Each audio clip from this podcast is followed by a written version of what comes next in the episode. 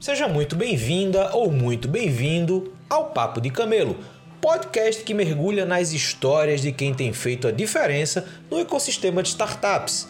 Eu sou o Luiz Gomes, criador de conteúdo na Camelo, e estou aqui para fazer você refletir sobre temas fundamentais na jornada de criação e desenvolvimento de startups, indo além dessa corrida de unicórnios. One, two.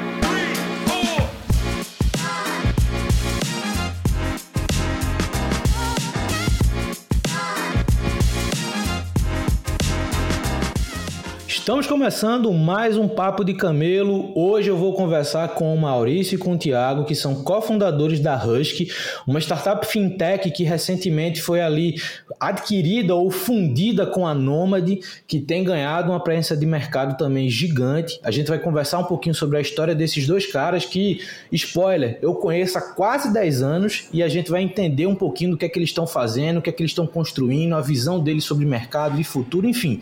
É uma história que vale muito muito a pena conhecer. Primeiro, Maurício e Thiago, obrigado por terem aceito conversar comigo, separar um tempinho para essa gravação. Passando a bola para vocês, como eu sempre faço, quem é Maurício, quem é Thiago e como é que vocês chegaram até aqui? Pergunta difícil falar sobre si mesmo, né? Mas vamos lá, tentar fazer o melhor possível aqui.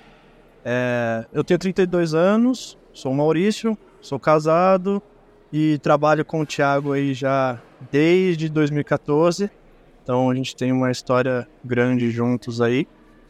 E é, a minha trajetória basicamente eu fiz Senai quando comecei a trabalhar muito cedo ali para ajudar a família. Uh, trabalhei com, na área de manutenção industrial, manutenção de locomotivas, até que resolvi dar uma tentativa ali para a área de computação. Sempre gostei muito, me identificava e conheci programação através da faculdade mesmo. Então, comecei o curso ali de análise de sistemas, é, ingressei no mercado e aí daí para frente é, é, história, né? Trabalhei em algumas empresas até encontrar o Thiago em uma startup americana é, do Oregon chamada Must Have Menos e de lá para cá a gente vem trabalhando junto em diversos projetos.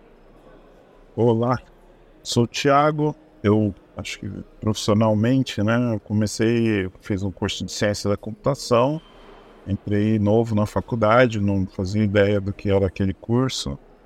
É, eu só gostava de usar o computador, né? Mas é, interessante para quem sabe programar ou tem alguma ideia vaga. Eu não sabia nem que programa era escrito, né? Num arquivo. Eu não fazia a menor ideia do do, do que aconteceu naquele curso ali. Foi tudo uma, uma grande aventura, assim, a surpresa, né? É, mas sempre gostei, admirei os programadores, é, ó, pessoas que fazem isso bem, com influência e tal. É, sempre olhei com muita admiração e fui seguindo a carreira nessa linha, mas nunca me senti confortável como programador. Nunca é, conseguir perceber em mim o talento que eu percebi em outras pessoas. Então, é, mas ainda assim, programei, tive uma longa, uma longa carreira de, de, na área de tecnologia, uns 10, 12 anos. É, mas sempre incomodado, pensando, ainda não é isso daqui o que é que eu deveria fazer e sempre muito interessado por inovação. É, tentei fazer um mestrado, daí não era aquilo que eu gostava, escrevi uns livros, também não era aquilo. É, fiz algumas patentes, várias, tem 15 patentes é, entre Estados Unidos, China, Europa, também não era aquilo. É, e acho que eu encontrei o meu lugar quando eu descobri o que era uma startup. Isso foi tipo em 2013 ali, uns 10 anos agora, né? É, que é curioso também, porque eu, eu, eu vim de uma faculdade de ciência da computação, trabalhei 10 anos com tecnologia e eu não sabia o que era uma startup. É, então, quando as pessoas me, me perguntam ou ficam em dúvida, assim, conversando sobre isso, eu, eu acho que eu consigo compreendê-las, porque realmente é um conceito é, meio, meio difícil, meio amplo, meio ambíguo também. inclusive para pessoas que trabalham numa startup, várias delas ainda não entenderam o, o que é, né? Qual a diferença de uma startup para qualquer outra empresa. Enfim, é, quando eu descobri o que era startup, e foi, foi ouvindo. Acho que a primeira vez eu procurei no YouTube, assim, sei lá, no Google, e eu lembro de uns caras. É, um foi o Rodrigo Dantas, da Vindi. Eu vi alguns posts dele na época num blog, falando que a gente tinha saído do Itaú, não sei o que, ia fazer a Vindi na época que virou o que virou, né? É, e o outro era um canal no YouTube de três caras de Minas, eu não sei se eu vou lembrar o nome, era o Diego Gomes, o Matt Montenegro e o Gustavo Caetano, da Stumbatec. É, eles tinham um canal lá que depois sumiu rápido esse canal do YouTube, eles tiraram os vídeos também, enfim. Mas eles falavam, sentavam os três lá e contavam coisas bem básicas, assim, sobre como componentes de uma startup, né? É, funil de aquisição, é, sei lá, MVP, o que, que é o MVP, coisas bem simples assim. E então foi esses, esse tipo de conteúdo e mais um livro Lean Startup que eu comprei na época também que me, me ensinaram assim o que era uma startup. E eu comecei a fazer vários projetos, vários mesmo, sei lá, acho que eu fiz mais de 10 em um ano e pouco, dois anos. É, que todos fracassaram é, retumbantemente, assim, alguns durou, sei lá, seis meses, nove, outros não durou nem um mês, botava landing page lá, tal, começava e falava, isso aqui não serve para nada, vamos, vamos para a próxima e tal. E aí quando eu conheci o, o Maurício, né, nisso tudo eu estava trabalhando como programador. Mas mas nesse, nesse incômodo de tentar descobrir profissionalmente quem sou eu. Quando eu conheci o Maurício, é, eu já estava cansado de tentar fazer startup. Eu já estava é, fazendo já uns dois anos, né? Então, você trabalhando o dia inteiro e mais, tentando outros projetos à noite, faz isso, faz aquilo. Eu estava meio cansado, não desistindo, porque acho que eu já meio que sabia que aquele ali era o caminho um caminho muito bom, melhor para mim, né, que tinha mais a ver comigo. Mas naquele momento eu tava cansadão. Daí eu tava numa de, não, eu preciso dar um tempo aqui, vou só trabalhar por um período tal para recarregar as baterias. Mas aí surgiu essa uh, ideias preliminares à ideia da Husky, né? Que pivotou ali, mudou às vezes, é, em poucos meses, lá, três, quatro meses. É, e aí ele ficou me convencendo, né? Não, vamos fazer isso aqui, vamos fazer isso aqui. Eu cansado, não, vamos aqui. Enfim, marcou, começou a marcar call com potenciais clientes lá e falou: entra aqui nesse call. E eu fui meio sem querer, assim, puxado, né? Ah, tá, não marcou, vamos aí, vamos falar com o cara que, que custa também. E aí as coisas foram acontecendo e, e, a, e a história da Husky acho que também é uma, uma história de, de experiência muito rica, transformacional na, nas nossas vidas em todos os aspectos aí que você puder imaginar.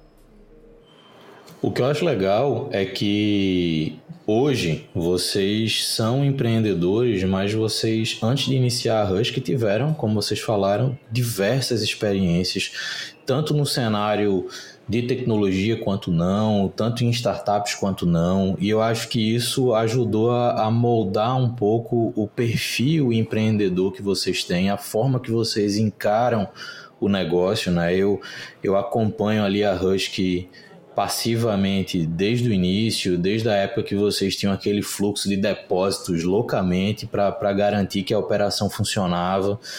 Então, assim, o que eu queria entender um pouquinho mais é nesse início de entre aspas, com os dedos aqui, última jornada empreendedora com a Husky. É, como é que estava o Maurício, como é que estava o Tiago?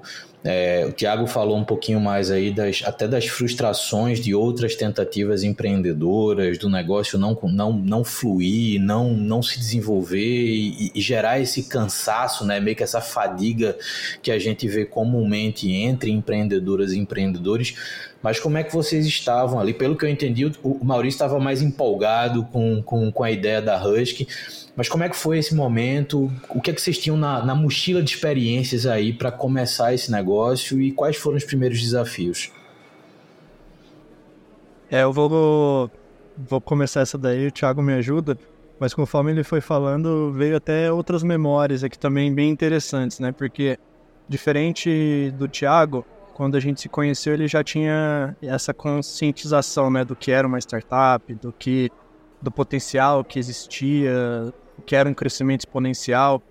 E a minha visão ela sempre foi muito relacionada ao dinheiro que seria possível gerar e aqui eu tenho uma oportunidade de resolver a minha vida financeira. Acho que quem é, todo mundo que cresce com dificuldade ali, né, de grana, quando você começa a ganhar dinheiro, é, é muito é muito impressionante. Então eu lembro que eu trabalhava, por exemplo, com manutenção de locomotivas e já na fazendo a faculdade, é, eu comecei a fazer alguns sites. Então eu ia vir um restaurante, procurava na época, se não me engano, era o MySpace ainda, que era o, o, a rede social, né, de você pegar reviews das, dos locais, etc.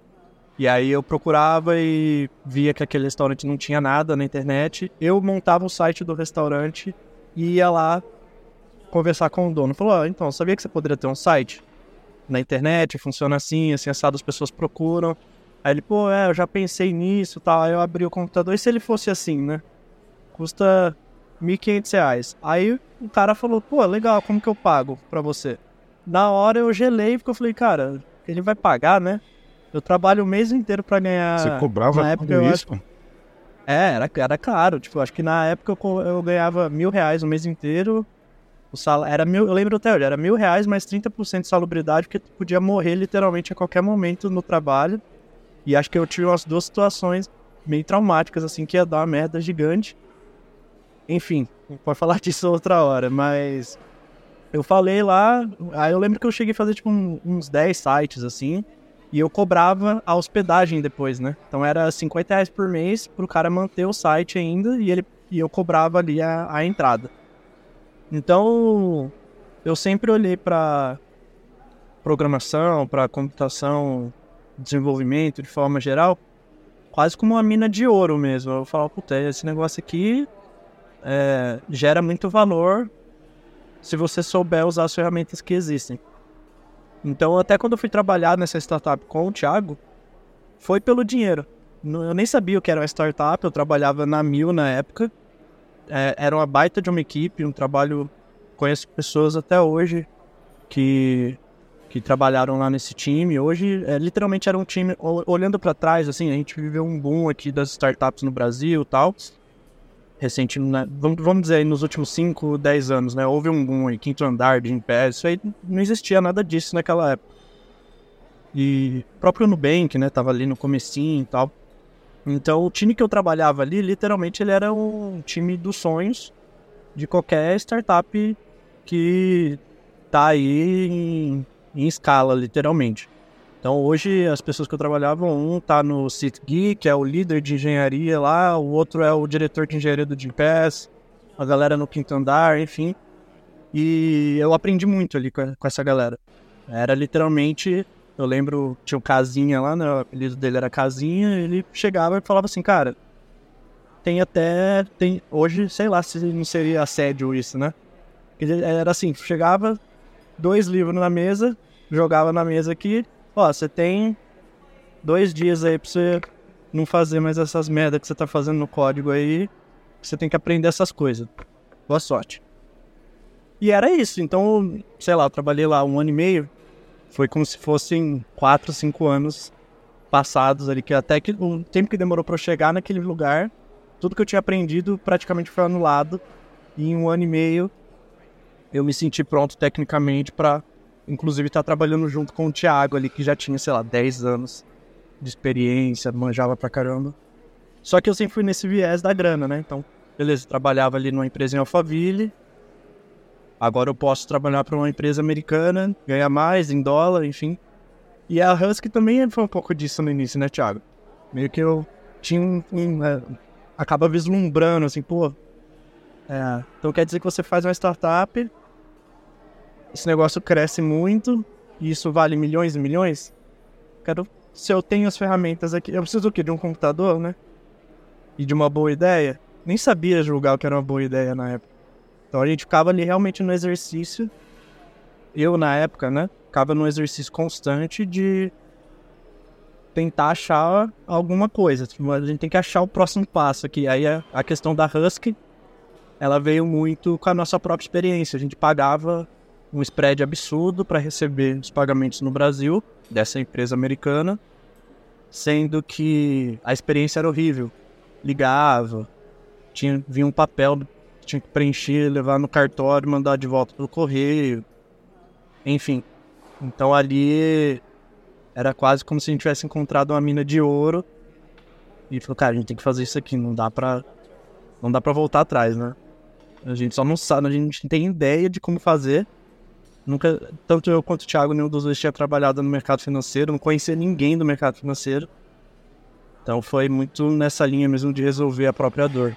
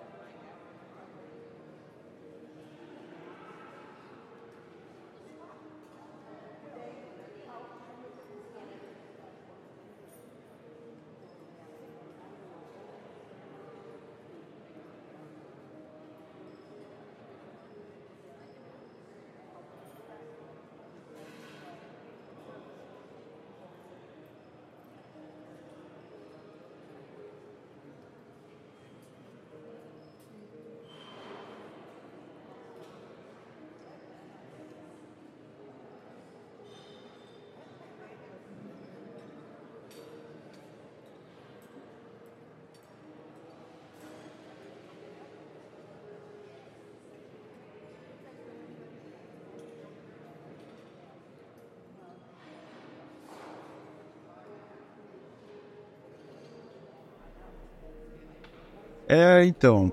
É, então eu tava naquele, naquele lugar mais, mais cansado naquele momento, né? É, a gente já, acho que antes de começar a resta, a gente já trabalhava juntos há um, um ano e meio, aproximadamente. E, e vamos botar mais uns meses para trás ali, que era a partir do momento em que a gente começa a discutir se a gente vai fazer alguma coisa juntos ou não, né? Nessa. Eu, eu, eu tentei fazer isso com outros colegas de trabalho também. Tem alguns que trabalham com a gente, inclusive na Husk até hoje e tal. É, eu sempre acreditei no time né, de, de fundadores, nunca, nunca animei muito de ser um founder solo. É, acho que é muito difícil fazer sozinho. As estatísticas comprovam isso também, enfim, é, é meio que acho que natural, tem, tem muito, muitas questões para resolver, muitos tipos de problemas diferentes e, e você não vai ter habilidade para resolver bem todos os tipos de problema quando você tem duas pessoas, talvez três. É, se adiciona outras capacidades ali. E no nosso caso nem é um, um time de co-founders ideal, né? Porque a gente não, não tem, não tinha experiência comercial. Não, é, os dois programadores, né? É, eu ainda tinha esse desejo de talvez migrar para uma área de produto e tal, que é eu imaginava que era o que eu gostava e realmente é o meu ponto forte, produto, marca e tal. É, mas nenhum de nós é, é, marketing ou de vendas ou tinha nenhuma experiência com isso, então acho que isso falta, faltava um pouco no, no skill, no mix aí de skills. É, porém, as pessoas têm suas habilidades individuais. O Maurício é um grande marqueteiro. Ele só não trabalha com isso, né? Mas sempre que a gente tinha problemas ou desafios nessa área, ele colaborava muito, tinha as melhores ideias e tal. E eu tenho um perfil mais é, organizador, eu consigo organizar bem as coisas. Então a gente ia se complementando nesse sentido. Ele, ele mais criativo, mais é, expansivo, né, nas suas ideias e tal, e, e eu conseguindo é, tornar isso é, mais é mais organizado mesmo. Mas acho que os dois sempre tiveram um, um senso prático. E agora olhando para trás, é, a gente vê que existem pelo menos dois tipos de empreendedores muito diferentes. Depois queria até te perguntar qual o seu, seu conceito de camelo. Eu, eu, já li um pouco as coisas que você escreveu sobre isso, mas enfim, é, para você fazer esse link. Mas tem o empreendedor tipo A e o tipo B. É, tem o empreendedor que ele é pobre e ele não tem relacionamento e, e ele não vai levantar capital. De verdade. É, não vai levantar. O mundo é cruel, eu não sei.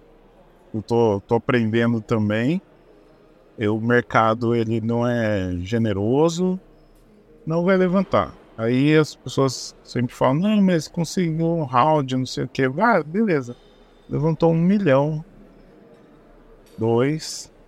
Não se iluda, senão vai levantar 10, 50 milhões, 200 milhões tal. Não vai acontecer.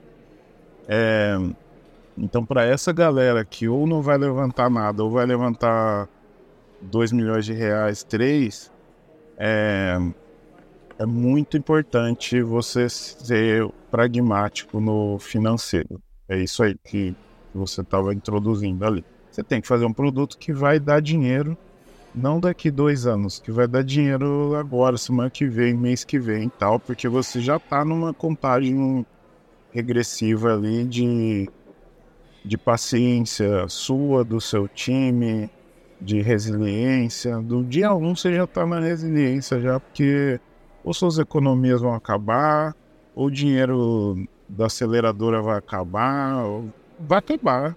E aí, quando acabar, você tem que conseguir manter uma empresa de pé. É, e isso é muito diferente do que sai na mídia, né? Quem sai na mídia é o outro tipo de empreendedor que ou é alguém que vem de um lugar social diferente, e eu tô falando, o cara rico, bem relacionado, família tem relação, enfim, ou estudou no, numa faculdade junto com os caras que são os investidores, é, fez lá, sei lá, graduação nos Estados Unidos, que, que é coisa para poucos, né? Ou já fizeram uma startup, já fizeram uma saída, já investiram em outras startups e agora ele vai fazer uma segunda ou terceira startup e aí tudo bem. Aí ele já conhece o mercado, já fez um ciclo inteiro e tal, beleza. Mesmo que na jornada anterior ele tenha sido do tipo A, agora ele já está no tipo B e pode até conseguir é, levantar rounds mais, mais parrudos e, e trabalhar nesse cenário de, de fundraising, né? Mas se não é isso, acho que é, essencial, assim, crítico para os empreendedores aí. E a gente estava nesse grupo também. E a gente falou com muitos, muitos investidores. A gente se iludiu também. Depois a gente caiu na real que, né, isso aqui não vai dar nada, não adianta ficar falando com esses caras e tal. Enfim. E hoje, trabalhando na Nomad, a gente tem lá pessoas extremamente capacitadas para essa área de fundraising, extremamente capacitados, os melhores do Brasil. E aí a gente vê quão, quão distante é essa realidade do, dos empreendedores que fizeram Startup Chile com a gente, que fizeram o CID lá de Minas e tal. A gente não fez, mas conhece uma galera de lá e tal. É, então essa, essa base empreendedora que eu acho muito importante também para o mercado brasileiro, para o ecossistema e tudo mais, ela é, é, acho que ela precisa ter essa consciência, né? Não adianta achar que aqui no Espírito Santo tu vai fazer uma rede social e vai poder focar em adquirir usuário por 4, 5 anos que alguém vai financiar isso. Tipo, não vai acontecer. Então vamos achar um jeito de ganhar dinheiro no curto prazo aí, né? Essa é uma parada legal, porque, e até voltando para o ponto que você levantou aí do, do conceito camelo, que, que eu acho que decorre justamente dessa, dessas fases empreendedoras, vamos dizer assim, que a gente teve no Brasil nos últimos 15 anos. Se a gente voltar 15 anos na história ali, vai, 2010, 2009, a gente tava pegando uma galera que estava criando startup sem saber nem que era startup. Não sabia nem o que estava fazendo, as referências eram muito distantes, a, a bibliografia era quase inexistente. E quando tinha, era sempre aquele enlatado americano de Vale do Silício, onde tudo parece ter uma fórmula, se você fizer A com B, sempre vai dar C. Depois disso, a gente tem um movimento que eu acho que começou a acontecer no Brasil, que é essa é importar a mentalidade do venture capital americano no Brasil. A mentalidade. Ou seja, a gente começa a ver fundos e perfis investidores surgindo e querendo apostar nessa corrida de unicórnios. Né? Quem vai ser o próximo unicórnio? Qual startup brasileira vai, vai romper essa barreira de um bi de dólar de valor de mercado? E a gente acabou criando na cabeça desses empreendedores que vieram ali mais ou menos 2015, 2020, 2021, a cabeça de Cara, o negócio é levantar dinheiro, o negócio é valorizar o negócio no mercado, o negócio é, é se tornar o próximo unicórnio, é ganhar a capa da revista, é fazer parte do clube dessa galera. E eu acho que a gente criou essa mentalidade muito enviesada do papel empreendedor a figura empreendedora de startup ficou muito voltada ao prêmio, ao palco, ao clube, à capa de revista, à, à notícia de unicórnio, é, e se tornou cada vez mais distante Desse, dessa visão que vocês tinham, por exemplo, na hora de criar Husk, de dizer assim, tá, eu vou botar um real do meu tempo aqui, quando é que volta dois? Quando é que esse, esses dois reais voltam para justificar aquele um que eu coloquei? Não precisa voltar um milhão. Mas quando é que volta dois? Se eu botar dois, quando é que volta quatro? Então perceba que existe uma geração empreendedora que veio nascendo paralelo a esse movimento super cheio de holofotes de uma galera, como você falou muito bem, Tiago, que não tem uma rede, que não faz parte do clube, que não tem os mesmos acessos, que não anda nas mesmas ruas, mas que precisa achar uma forma de viabilizar suas ideias. Que precisa achar uma forma de justificar o esforço empreendedor, mesmo sem ter acesso aos recursos. E quando o recurso vem, saber de fato o que fazer com ele.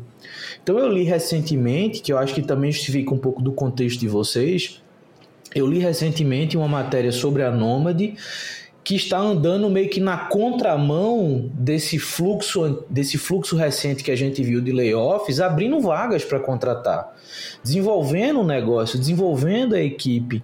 E a gente entende hoje que esse tipo de movimento só vai acontecer em massa quando a gente tiver uma geração empreendedora que finalmente entenda que a sua startup é um negócio que a única diferença de uma startup para uma padaria é o produto que você está botando no mercado. Mas o dinheiro para comprar o trigo para fazer o pão amanhã tem que ser a mesma cabeça do cara que está empreendendo e ter que fazer uma venda hoje para justificar a startup amanhã. O crescimento vai ser mais lento? Vai. Essa visão de corrida de unicórnios vai sair da mesa para uma galera? Vai. Se você for parar para olhar no, no tempo áureo desse cenário de, de unicórnios aqui no Brasil, 0,4% das startups eram unicórnios. E os outros 99,6%, a gente faz o que com isso?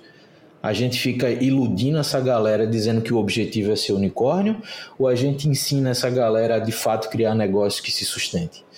Então a gente, quando pensa nesse viés do camelo, é você saber usar os seus recursos de forma produtiva, de forma a sobreviver num cenário que vai ser adverso. Não, não é adverso porque a gente viveu uma pandemia. É adverso porque, do mesmo jeito que você falou, Tiago, que os empreendedores podem cansar, muitas figuras investidoras também cansaram. Cansaram de quê? Só ver o cheque saindo, só ver o cheque saindo. Cadê o cheque voltando? Cadê esse retorno? Cadê essa estrutura? Cadê quando o cheque não vem, a empresa manter a equipe sem ter que fazer um layoff? Então, eu acho que esse é um cenário que, que é muito importante ser discutido. E quando eu vi a proposta de conversar com vocês, isso me chamou a atenção, porque eu acompanho não só a jornada da Husky, mas conhecendo o perfil de vocês, vocês, por mais que tenham ganhado visibilidade por conta de Husky Nomad, vocês ainda são perfis empreendedores meio low profile, que estão focados ali em fazer a máquina funcionar, em fazer o negócio se justificar. Não precisa projetar um crescimento muito rápido, não precisa projetar uma capa de revista por semana, você precisa fazer com que o seu negócio faça sentido para o mercado e que, obviamente, para aquelas pessoas que apostaram junto com vocês em fazer parte da equipe. E aí uma coisa que eu queria voltar para vocês também que eu acho muito bacana nessa trajetória é justamente essa saída para nômade. Porque hoje, quando a gente fala ainda com muita gente que está empreendendo, essa visão da saída, da aquisição, é, do exit, é, isso ainda é meio nebuloso para uma galera. Assim, pô, qual é o momento que eu vou ofertar a minha startup para uma saída? Será que é para uma outra startup maior do que eu que eu vou fazer essa fusão, que eu vou fazer essa saída? Então, para vocês, óbvio que a gente deve ter algum limite aqui do que dá, o que não dá para falar, mas o que vocês podem contar sobre esse início de relacionamento com a Nômade, de onde é que veio essa proposta e como é que foi para vocês? Assim, cara, tá na hora da Husky embarcar com a Nomad. É aqui que a gente vai dar o próximo passo. Como é que foi essa experiência para vocês? É, então, e aí tem a. Acho que eu queria incentivar esses empreendedores bootstrap a não. O camelo. É, a não ir na expectativa gerada pela mídia das notícias e tal. Eu lembro da gente trabalhando ali, fazendo um produto legal, um produto com opinião, com uma identidade boa e com tração com clientes, os clientes gostando e falando, nossa, que interessante isso daqui e tal.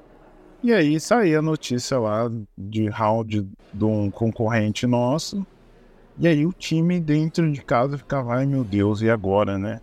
Os caras levantaram, sei lá, uma bolada, um monte de dinheiro, o que, que vai acontecer e tal. E o dinheiro realmente ele não faz, não faz tudo. Ele é um recurso a mais que uma startup pode ter. Útil se você souber usar, bastante útil, muito bem-vindo. É péssimo quando você está na, na lona lá, a gente passou por isso algumas vezes, assim, é assustador. É, mas ele não resolve problema intelectual de criar um, um produto e um canal de distribuição é, inovadores, né? Então, acho que é só sobre o crescimento. Crescer rápido é importante, é muito importante. É, nesses sete anos de Husky, em cinco anos, acho que talvez no primeiro ano a gente cresceu rápido, depois a gente passou uns quatro crescendo é, linear, né? Para aí a gente ter um crescimento exponencial de dois anos e que realmente foi muito transformador para a gente. É, não, a gente não virou uma empresa super grande. Quando a gente vendeu, a empresa tinha 55, 60 pessoas.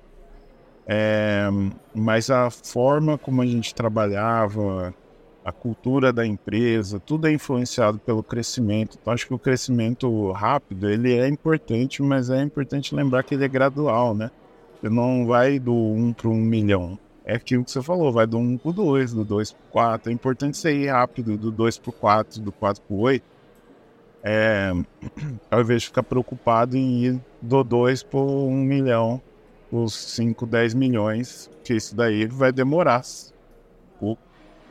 É importante medir a taxa de crescimento mais do que o valor absoluto, né?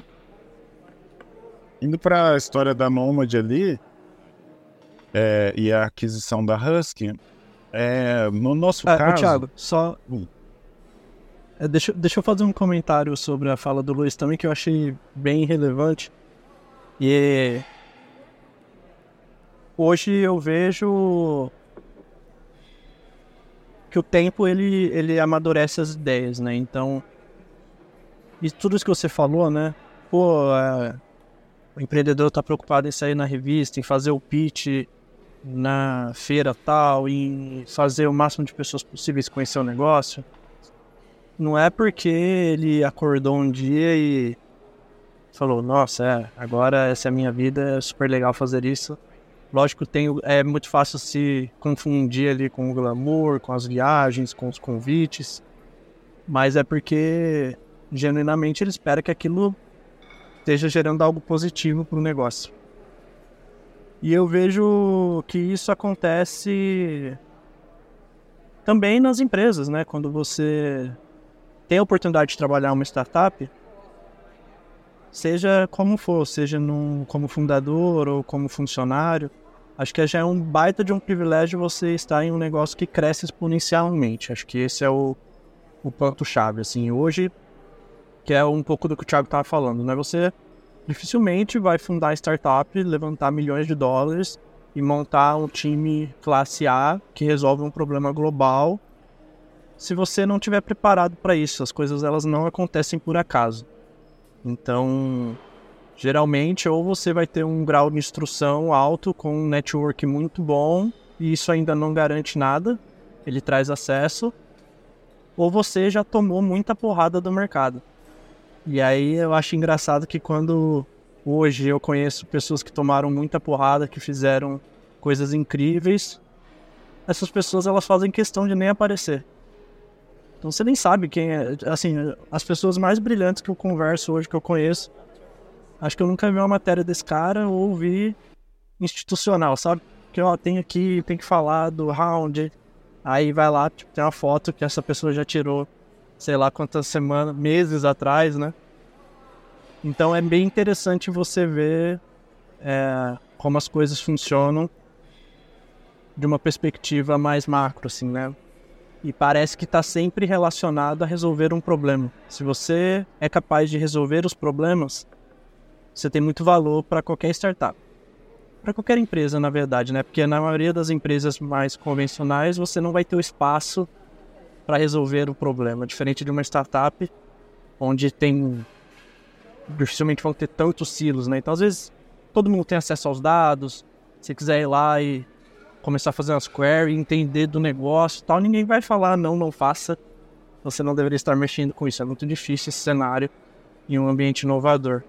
Então, para os empreendedores aí, como o Thiago falou, né, foca no negócio, foca em gerar valor, mas acho que se desse para resumir tudo em uma palavra, é foca em resolver problemas, né? A matéria no jornal, isso aí não é legal, não, não vamos ser hipócrita, é massa, dá para mostrar para a mãe, né? A mãe entende agora o que, que você está fazendo, mas no outro dia tem que estar tá lá resolvendo o problema de novo. E aí a gente hoje conversa, ontem inclusive, né, tive uma conversa com o Gabriel, hoje ele é o, o meu CTO aqui na Nomad. E você vê, a galera, o cara tocou o iFood tecnologia ali 10 anos, sabe tudo que ele quer fazer diferente hoje, né? Tomou muita porrada. E aí você fala, pô, o cara fez um negócio igual o iFood, todo case de sucesso. E aí ele e o, o grupo de fundadores ali da Nomad, né? E aí eles olham para isso e falam, pô, a gente vai fazer e vai fazer diferente, vai fazer Será que a gente consegue fazer melhor? Aí, porra, é o iFood, né, cara? Então acho que nesse nesse cenário, indo para a próxima pergunta, né? Como que a gente tá na Nômade, o que Nômade, né? E, e como que a gente chegou nessa conversa, acho que esse é um, um ponto muito importante para a gente. A gente olha pro problema gerenciamento, é porque quando você levanta muito dinheiro, basicamente agora você tem um outro trabalho, que é gerir esse capital de forma eficiente tem que empreender e gerir o capital de forma eficiente. E aí a gente olha para a galera que toca isso hoje dentro da Nomad, inclusive a gente faz parte disso, né? A aquisição da Husky é uma gestão de capital. É olhar os números, olhar o time, avaliar o risco, a conta fecha ou não. E a gente se sente muito confortável. Então, no sentido que, assim, se eu resolver os problemas que estão sendo colocados aqui na minha mão para fazer, o dinheiro não vai ser o problema que esses caras aqui eles têm o acesso, eles têm é, os números, eles têm a trajetória, né? É, então é muito difícil o empreendedor de primeira viagem. É, é, quase impossível, na verdade, né? Não estou dizendo que o empreendedor de primeira viagem não vai criar rede social, mas tem um, né? Um, dois são os outliers. Para a grande maioria de pessoas normais como nós, seres humanos, né? Você vai ali penar no negócio, você vai aprender muito, e aí acho que você faz isso resolvendo os problemas. Né? É o que a gente sempre tentou fazer. E até esse crescimento que o Thiago comentou dos últimos dois anos, é porque a gente virou essa chave mesmo. Assim, pô, cara, a gente tá aqui, o problema que a gente tá resolvendo. Um dos problemas dessa empresa aqui é que ela cresce assim, né? Tem que crescer assim. O que, que a gente tem que fazer para esse negócio embicar aqui de vez? E fomos atrás do conhecimento para que isso fosse possível, né? Estudamos bastante ali, como o Thiago falou, de marketing, de estratégias de crescimento, o que estava faltando, onde a gente tinha que ser mais agressivo, mas sempre com essa mentalidade de solucionar os problemas que apareciam para a gente. Não precisa ficar tentando prever o futuro, é, não, que daqui 5, 10 anos vai ser desse jeito. Se você conseguir resolver 80% dos problemas que estão aparecendo na sua frente ali no momento, provavelmente vai dar certo.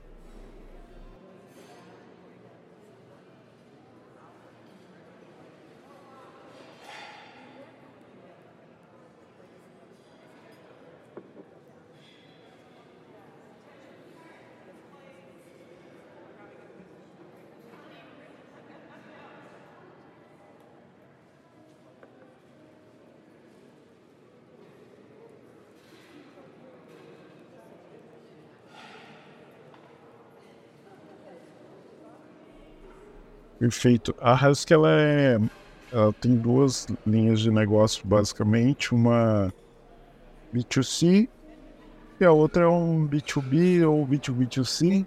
É, no B2C, o brasileiro que trabalha para uma empresa no exterior usa a Husky para receber os seus pagamentos, seu salário, enfim.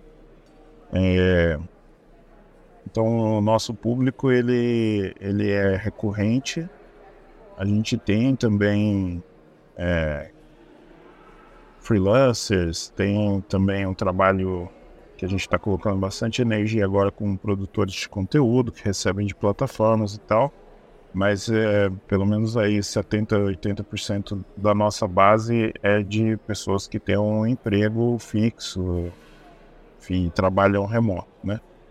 Eu gosto de fazer essa diferenciação porque é importante tanto em termos de volume financeiro quanto de recorrência em relação a, aos outros públicos. É, então, esse brasileiro ele arranja um emprego fora, ele geralmente trabalha no mercado de tecnologia, é um programador, designer, alguém de marketing, é, de CX, trabalha para uma empresa de fora e precisa receber seus salários, a nossa ferramenta ela é ideal para isso. É, e aí a gente tem uma outra linha de negócios onde a gente atende é, empresas estrangeiras que precisam pagar ou coletar dinheiro no Brasil. É, então a gente facilita esse, essa, esse tipo de transferências, né? A empresa, por exemplo, tem lá 70 funcionários no Brasil, ao invés dela fazer 70 transferências, uma para cada banco, dinheiro perder por aí, a gente tem um, um app para uma conta de pagamento internacional, basicamente aí para Brasil, que a empresa entra lá, coloca o dinheiro no saldo dela e paga CPFs e CNPJs no Brasil na web ali, muito facinho, paga em lote, consegue refazer uma folha que foi feita no mês anterior. É, enfim, é isso que a gente faz. O, o que a Nomad faz, ou construiu até aqui, é uma, uma conta em dólar, uma conta americana válida, né, segurada pelo pelo Banco Central americano, é, que é voltada para brasileiros. Então, hoje um brasileiro, se ele quiser ter uma conta nos Estados Unidos, ele abaixa o app da Nomad, em poucos minutos ali ele abre essa conta, tem um cartão de, um cartão de débito que usa para viajar, ele pode fazer investimentos no mercado americano, é uma conta bancária americana normal, o brasileiro consegue usar, suporte em português, enfim, todas as outras vantagens. É, aí, aí a gente vai para a compra, né? Porque a Nomad comprou a Husky. Foi tudo muito rápido, a gente foi comprado há um ano atrás, e no, no período ali, acho que da primeira conversa até fechar o deal, foi coisa de dois, dois três meses, assim, no máximo. É, sendo que desses aí é, é, duas semanas, foi duas semanas para fechar, o resto é do diligence, processos e como que detalhes ali e tal. É, mas foi bastante rápido, assim, muito interessante. Vou fazer um comentário sobre isso aí, né, Tiago? Que acho que a gente volta lá na gestão do capital, né? A pessoa que tocou o processo da abordagem até a carta de intenção de compra, que foi, como o Thiago falou, sei lá, se foi duas semanas é muito. Eu nunca tinha escutado falar no cara. É, era assim, é o Patrick, né, o fundador da, da Nomad. Foi fundador do iFood também, mas ele não é um empreendedor que tá lá no palco, né, que tá lá na revista toda semana. Eu não sabia quem era ele até aquele momento. E aí a forma, inclusive, que tudo foi conduzido foi assim, cara, onde é que eu assino, né? Quero vender a minha empresa para esse cara mesmo, quero trabalhar com esse cara. Então, entra naquilo que a gente estava falando da gestão do capital, né? É, para a pessoa ter a capacidade para tomar uma decisão dessa magnitude, pelo menos para a gente, na nossa percepção, era algo, e a gente olhando hoje por dentro da Nomad, é algo relevante. A compra da, da Husky foi algo relevante para o negócio. Em um período curto de tempo, né, em, sabendo ali que tinham outras empresas também no, na negociação, etc. E ele conseguiu chegar por último e se tornar a, proposta mais interessante em duas semanas. Então, é, é com esse cara que você vai competir se você for na linha de não, eu vou levantar capital, virar um unicórnio, não sei o que. Tipo, ele tá fazendo isso há 20 anos. Acho que é meio soberba, né? Pelo menos na minha interpretação. Se você não fez nada dessa magnitude antes. É, e uma coisa também que eu acho que é interessante comentar, para a gente já caminhar aí para o fechamento da nossa conversa, é que toda vez que a gente fala de uma aquisição como essa, eu acho que foi interessante porque tanto o Tiago trouxe esse viés mais operacional da conexão e o Maurício trouxe essa visão de da gestão do capital, da aplicação do, dos recursos para o crescimento do negócio. Acho que vale a pena vocês comentarem também, puxando um pouquinho do, do gatilho do, de uma das coisas que o Maurício falou agora, que é, pô, eu quero trabalhar com esse cara. É esse cara que eu quero conectar o meu negócio. Mas aí Tiago comentou que na hora da venda vocês tinham ali 50, 60 pessoas na Husky. Como é que foi esse desafio de integração de cultura? Querendo ou não, são 50, 60 pessoas que já vinham com vocês ali, que agora também junto com vocês foram absorvidos por uma estrutura maior que já tinha um outro, uma outra visão de crescimento, um outro ambiente, uma outra dinâmica. Para vocês agora como lideranças de startups, né? até para quem está empreendendo e ouvindo a gente, entender que, cara, a, a sua responsabilidade como liderança em cima daquelas pessoas que acreditaram em você e no seu negócio e estão vindo com você nisso, como é que foi esse alinhamento de cultura, como é que foi essa essa fusão coletiva, né? a integração da Husky agora no que diz respeito às pessoas ao ambiente da Nômade? Difícil, bastante difícil. É, um M&A ele tem muitos é, muitos aspectos assim, mais do que eu poderia imaginar. Acho que a analogia melhor que eu vejo é uma mudança, né, de, de casa. Isso é uma casa que tu morou lá por 10, 15 anos e agora você vai mudar. Você trocou de apartamento e vai fazer a mudança e começa a encontrar toda sorte de cacareco lá pra você embrulhar ou jogar fora ou refazer, comprar um novo e tal, e ter que carregar isso tudo. É exatamente assim. É, você não imagina a quantidade de coisa que tem numa empresa, né? É, então você tem lá um drive com infinitos documentos, aí você tem a parte de, de acessos, um monte de ferramenta que o marketing usa, que a engenharia usa, que tem que colocar no, no modelo da outra empresa, e, e as contas bancárias, e enfim. E aí tem as pessoas também e, e as diferenças de cultura, muito fatores psicológicos, né? A empresa compradora o time que está lá, é, não, não todo o time, mas enfim, uma pessoa que está lá, ela pode estar tá com medo desse M&A, porque, poxa, agora, será que tem alguém de lá que, que faz melhor do que eu, que, que vai prejudicar a minha carreira? E a turma nova também está chegando, pode vir, né? Também não toda a turma, mas algumas pessoas vão vir naquela. Ah, agora é tudo do jeito dele, assim, e o meu jeito, né? E sentir. ficar sentido por conta disso, enfim. Então, muitos fantasmas são criados na cabeça das pessoas. Já existe diferença, é natural, são duas empresas com duas culturas diferentes, precisa juntar em uma só. Mas tem muitos fantasmas também, eu diria que o problema ele é três vezes menor do que o, o que é criado na cabeça das pessoas, né? Nessa hora você tem que ficar desconstruindo ali. Tipo, não, gente, ninguém falou isso. Não, sei o que é anômade, anômade. Não existe anômade. Anômade, as pessoas estão aqui, inclusive vocês, a gente e tal. É, então, é um trabalho de é, longo prazo. A gente se propôs a fazer esse, essa integração em até um ano, vai até o fim do ano agora de dois meses.